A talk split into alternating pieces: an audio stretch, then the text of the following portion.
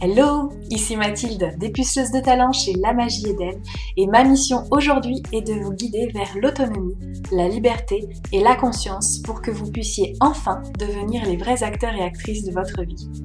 Après des années de travail salarié en tant qu'infirmière, je suis devenue entrepreneur dans le bien-être et la spiritualité et j'aide désormais les personnes à booster leur confiance en elles en leur faisant prendre conscience de leur potentiel illimité.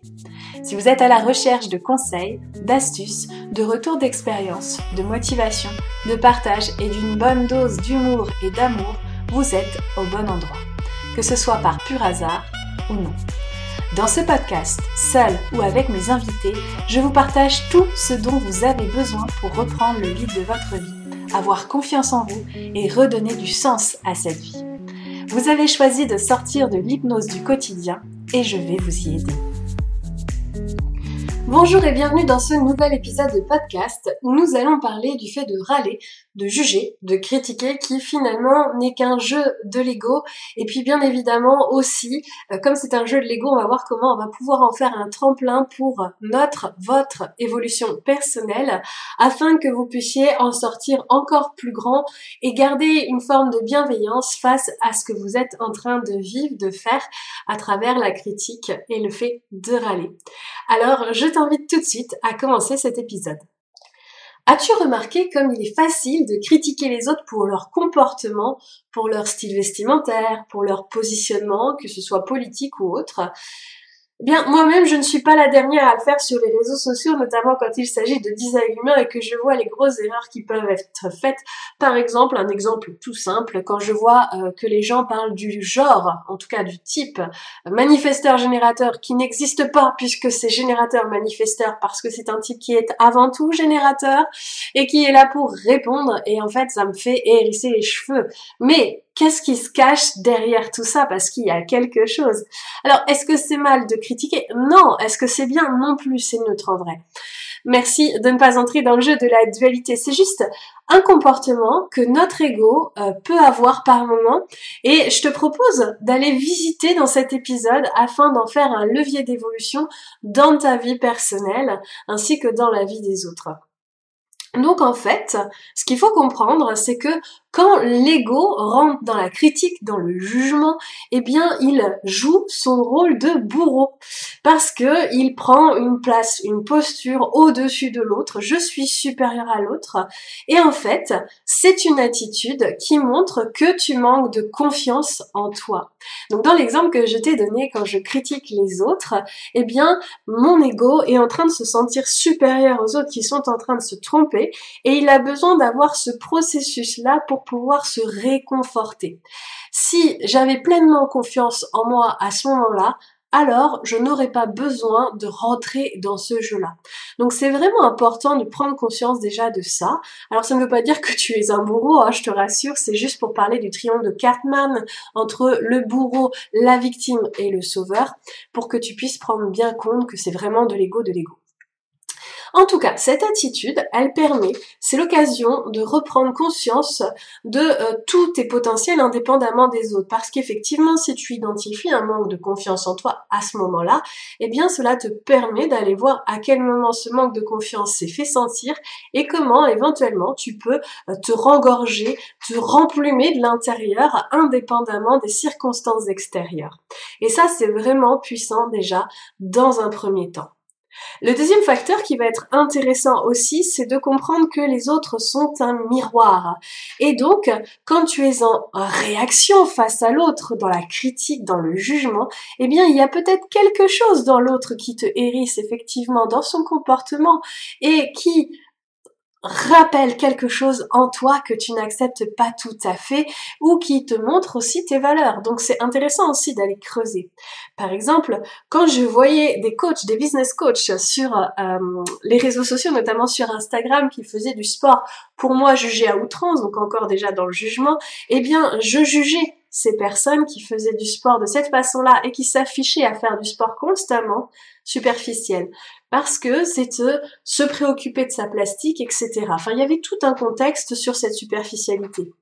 Et donc, je suis allée voir un petit peu plus loin pour voir qu'est-ce qui se cachait derrière cette superficialité que je refusais d'admettre. Et eh bien, c'est parce qu'il y a une partie en moi qui se rengorge euh, d'aller dans la profondeur et qui a un certain dédain face aux personnes qui sont un peu plus superficielles parce que la vie, euh, franchement, euh, si ça se résumait qu'à l'apparence physique, alors je, mets des voix comme ça parce que c'est vraiment le, le, discours intérieur que mon ego peut avoir. après, j'ai travaillé dessus, je vous rassure. Et aujourd'hui, en fait, de les voir faire du sport, c'est très bien pour leur santé. Je suis assez aussi euh, pas jalouse, envieuse, voilà, envieuse de leur envie euh, de d'avancer, de, faire du sport, de leur motivation et tout ça, parce que clairement aujourd'hui c'est quelque chose que je n'ai pas. Et en fait c'est ça qui se cachait derrière cette superficialité, c'est ah elles sont superficielles, mais c'était juste pour ne pas voir que je les enviais.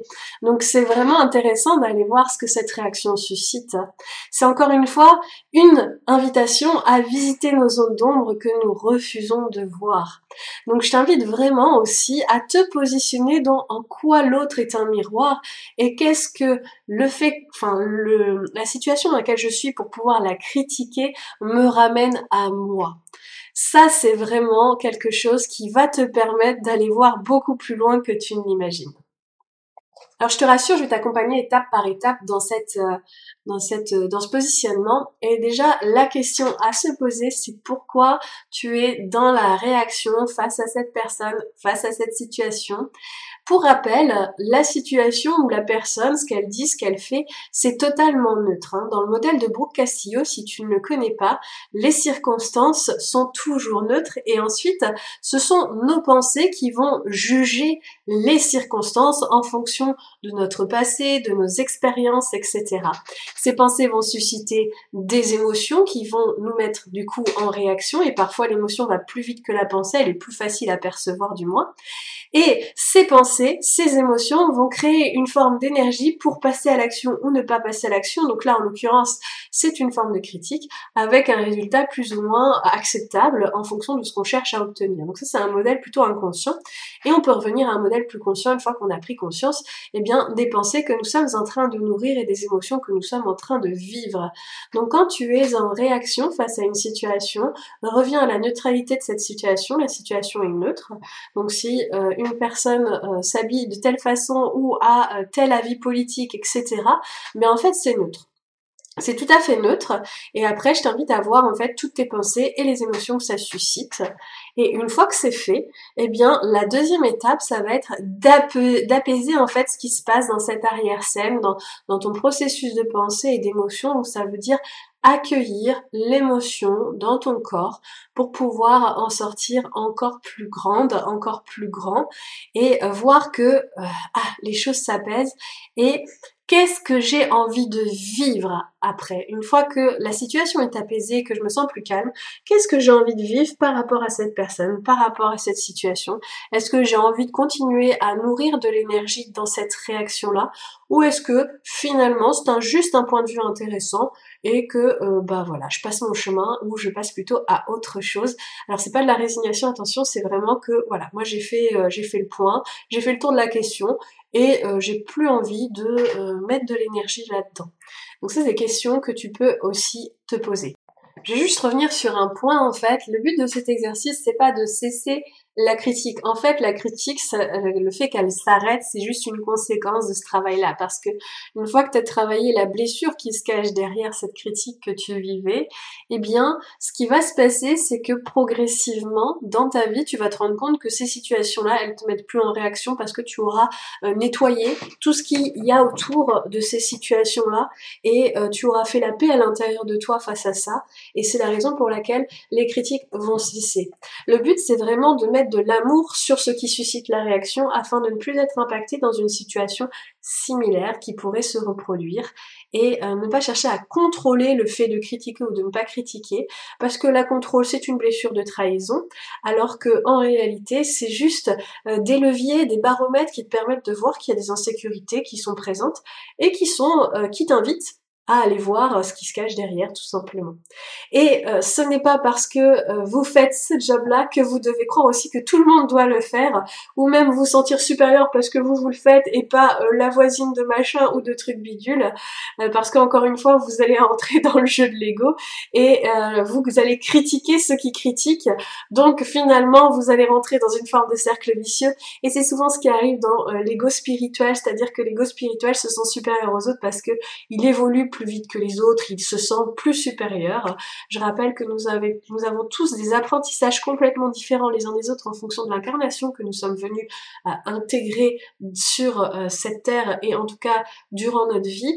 Donc euh, finalement, tout le monde est au même niveau, simplement on n'est pas venu apprendre la même chose et c'est tout ce qui est important de savoir. En tout cas, Ici, ce qui est important de comprendre, c'est vraiment que quand vous critiquez et quand vous jugez, eh bien, vous êtes dans votre ego. C'est quand vous êtes dans votre ego, ça veut dire qu'il y a une blessure qui a été activée, une ou plusieurs d'ailleurs, et qu'il est intéressant d'aller voir, fouiller, gratter ce qui se cache derrière pour pouvoir apaiser la situation afin que la prochaine fois, vous puissiez ne plus être impacté par ce genre de situation. Et quand on est plus impacté par ce genre de situation, eh bien, on met notre énergie dans des choses qui nous nourrissent bien davantage. Alors, s'il est vrai que la société, ou en tout cas euh, les euh, études scientifiques disent que le fait de râler nous fait euh, vieillir plus longtemps. Je pense que l'amour nous conserve bien plus longtemps, mais ça c'est juste un point de vue intéressant. et je vous invite à voir si cela vibre pour vous, évidemment, pour que vous puissiez vous faire votre propre opinion. En tout cas, moi, ce qui, si on parle de la longueur de vie, je pense que le stress est vraiment le facteur majoritaire. Le fait de râler, c'est une décharge son stress, donc effectivement, on peut vivre plus longtemps en râlant et en critiquant au lieu de garder tout à l'intérieur. Toutefois, eh bien, quand on critique plus parce que nous avons fait un travail intérieur, il est probablement euh, très possible que nous vivions bien plus longtemps un caractère pour vous euh, plus intéressant de mettre en place et en pratique. Donc voilà cet exercice pour vous d'aller retrouver euh, la circonstance neutre pour pouvoir voir quelles sont vos pensées, d'où elles proviennent, comment elles sont arrivées là, pourquoi elles sont là, etc. afin de voir les croyances, les expériences du passé et pouvoir apaiser tout ça. Je vous rappelle que dans des épisodes précédents, je vous ai donné la démarche pour pouvoir apaiser. Donc vous n'avez plus qu'à travailler là-dessus pour pouvoir avancer de votre côté, évoluer et grandir à votre tour. J'allais oublier aussi un point important, quand on est dans l'autocritique, eh bien on est aussi dans ce triangle Cartman, parce que même si on n'est pas dans la critique de l'autre, on est dans la critique de soi. On est à la fois la victime et le bourreau, et puis si on cherche à s'en sortir, on peut aussi prendre le rôle de sauveur. Donc là aussi, il y a un travail intérieur à aller faire, simplement c'est pas tout à fait la même démarche. Et la question c'est pourquoi je me culpabilise, pourquoi je me juge et comment revenir à plus de bienveillance. Mais ça, ça pourrait être l'objet d'un autre podcast, et donc je n'irai pas plus loin sur ce sujet. Nous arrivons donc à la fin de cet épisode, j'espère qu'il t'a plu. N'hésite pas à le partager à des personnes qui pourraient avoir besoin, des personnes qui sont peut-être souvent dans la critique mais qui sont aussi dans une démarche de développement personnel et spirituel afin qu'elles puissent évoluer et leur permettre d'être plus en paix avec elles-mêmes et avec le monde. Et en attendant, eh bien, je te souhaite une belle journée, une belle soirée, quel que soit le moment où tu écoutes cet épisode. Et je te dis à lundi prochain